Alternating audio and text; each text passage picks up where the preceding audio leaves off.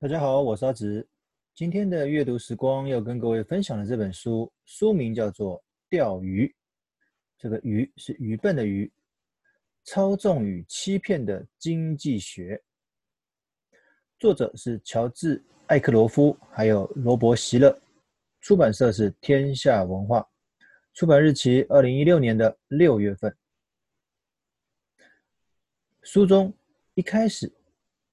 由美国平民理财天后苏西·欧曼说过这么一句话：“如果我们不能善用理性与情感，好好的使用金钱，最后一定会被债务给压垮。”其实市场上充斥着各式各样的诱惑，当感性的选择大过于理性的消费，就达成了生意人所期待的钓鱼。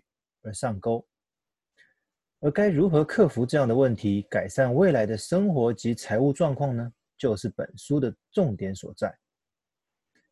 由于低利率环境造成长期薪资水准不高，一旦觉得钱不够用，很多人希望借由投资能够增加收入，但如果绩效不如预期，甚至亏损，很容易就会出现入不敷出的情况，最后甚至可能会透过借贷。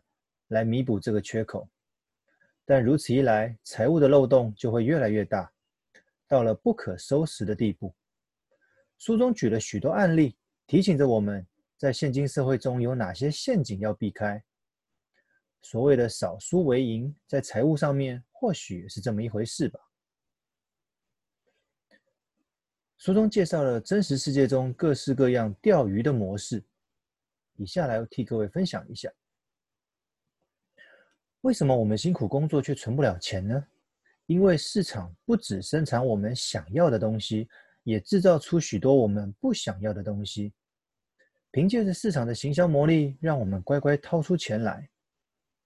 随着线上购物的发展，让消费变得更容易的同时，却造造成了虽然平均国民所得较以往来的增加，但平均的债务却同时也增加的窘境。常见的消费陷阱，第一个，信评机构的陷阱。长期以来，债券的违约频率与市场价格取决于信用评等公司所给予的信用评分高低。没想到啊，在华尔街金童聪明的脑袋所设计出的复杂衍生性金融商品，竟然也可以并入传统债券的信用评分一并检视。而这一个改变，也就成了零八年金融风暴的导火线。当年投资银行将房贷证券化包装得非常精美，连被称为“忍者”的房贷户，就是没收入、没工作或没有任何资产的人，都能够申请到房贷。当然，也就骗过信评公司的眼睛了。而信评公司需负一点责任，从原本的平等订阅者付费。就如同你是球迷要付钱才能看比赛，改为受评机构付费，如同球员向裁判贿赂。如此一来，信评公司的获利能力大幅提升，而平等分数的高低也就取决于收费的多寡。举个简单的例子，过去信评公司是跟银行收费，因为银行今天可能付费，信评公司就会把有接受过平等。的一些投资工具的评分给银行，可是后来发现有些银行不见得每年都会缴这些费用，甚至觉得我没有缴，就是留有以前的信用分数，反正今天购买这个投资商品的客户也不见得会看。但是对信评机构来讲，哎，因为呢我收不到钱，我就没有办法营运啦。后来他就改变方法，信评机构不跟银行收这些更新。这些理财工具信用分数的钱，而改由这些必须要接受评分这些投资工具的这些投资公司收费。例如，信评公司不未来不再跟银行收费，而跟而跟基金跟公司收费，因为基金公司是发行这些基金的嘛，他们需要被评分嘛。诶，这样就很奇怪啦。因为如果今天某一间基金公司多塞一些钱给信评信评机构，那信评公机构会不会让这一间发行基金的基金公司的分数高一点？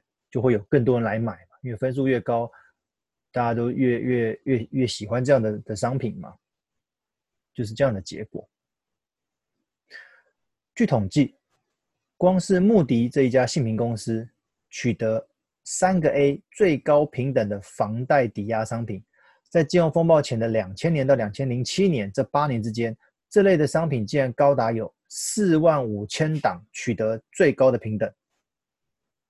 后来各位大家就知道，零八年发生金融风暴，结果到了二零一零年，却剩下只有六档为最高的平等。你看它数量的差异有多大？这就表示过去平等的标准有多么的腐烂。信评公司的某一位常务董事说了一句耐人寻味的话，他说：“综合而论，这些错误凸显了我们信用能力不足，也可能是我们为了利益把灵魂卖给魔鬼，也可能两个都是。所以也因为如此，之后人家对于信评机构所评的这些分数会有打折扣，甚至会怀疑他们。”所评分出来的标准。再一个陷阱，广告行销陷阱。善于透过故事来包装，人们也习惯被故事所吸引，在听完故事之后有所行动。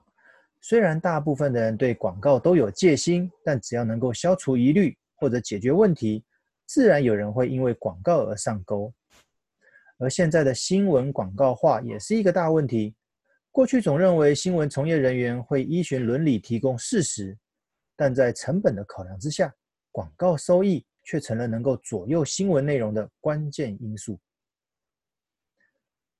购车陷阱，无论是汽车的配件、旧车的折旧、购车的贷款、保养维修、相关税务、油钱等项目，都是购车时的必要支出。因此，汽车基本上就是一个负债，而不是资产。购屋陷阱。在低利率的环境，银行很希望把更多的钱能够放贷出去，甚至连你未来添购家具、装潢等费用都并入房屋的贷款额度中，同时让购屋者必须接受贷款利率的提高。更重要的是，看似能够让买房变得容易，但是你是否保有长达二十年以上的还款能力，却是一个大问题。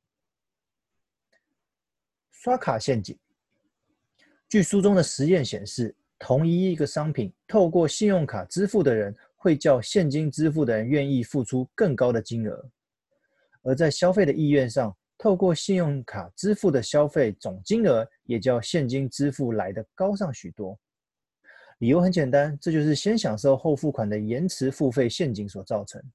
当下的免费错觉，导致日后的痛苦付费。不要小看哦，据统计，信用卡公司的收入来源。有六分之二是店家支付手续费，有六分之三是持卡人的逾期利息，有六分之一是逾期缴款的违约金。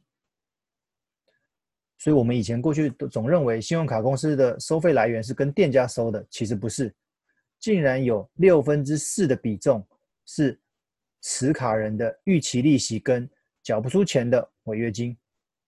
这表示什么？这表示很多人他并没有如期偿还卡费的能力啊，所以如果你没有用钱的自信，也不想成为卡奴，请改用现金消费，免得负债缠身。我们常说，如果月光族的人需要就诊治疗，那明光族的人就需要急诊抢救了。何谓明光族？今天领薪水，明天付完卡费就空了，他比月光族还要更。短的时间就把钱花光了，这要很小心。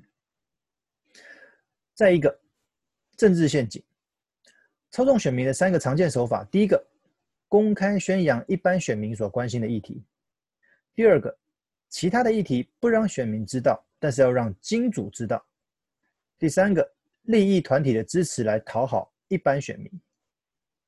其实科技化的现代，很多选举的议题都是经过缜密的计算、大数据分析而提出来的，大多是带有目的性的。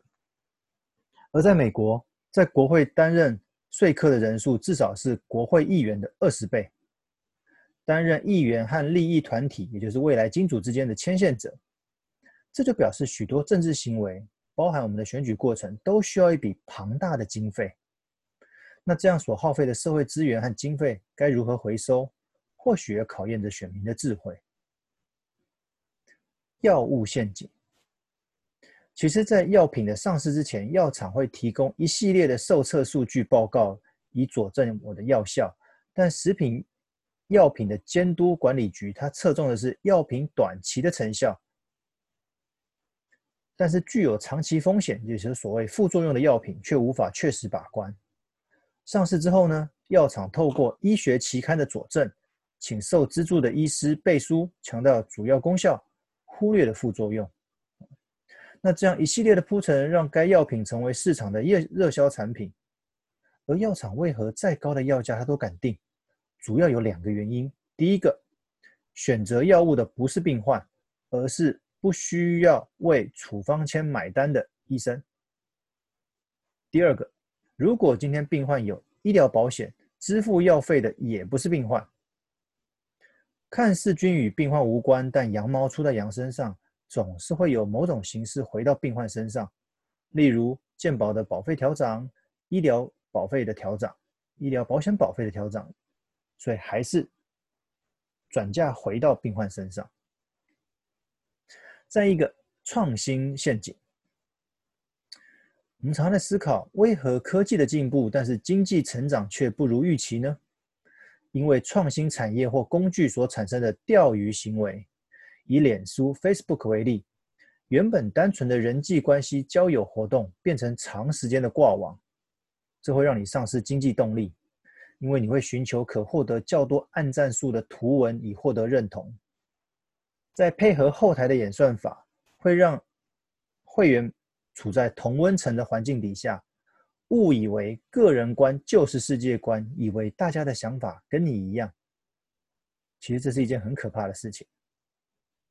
他再举了一个例子，航空公司的分级制度，它有分经济舱、商务舱、头等舱等等，也是另外一个陷阱，因为它会让会员追求优先登机的优越感，这样子的制度也会让会员们有着一辈子一定要去做一次有钱人的行为，以激励自己，进而努力的累积里程升等，其实只是让航空公司赚更多罢了。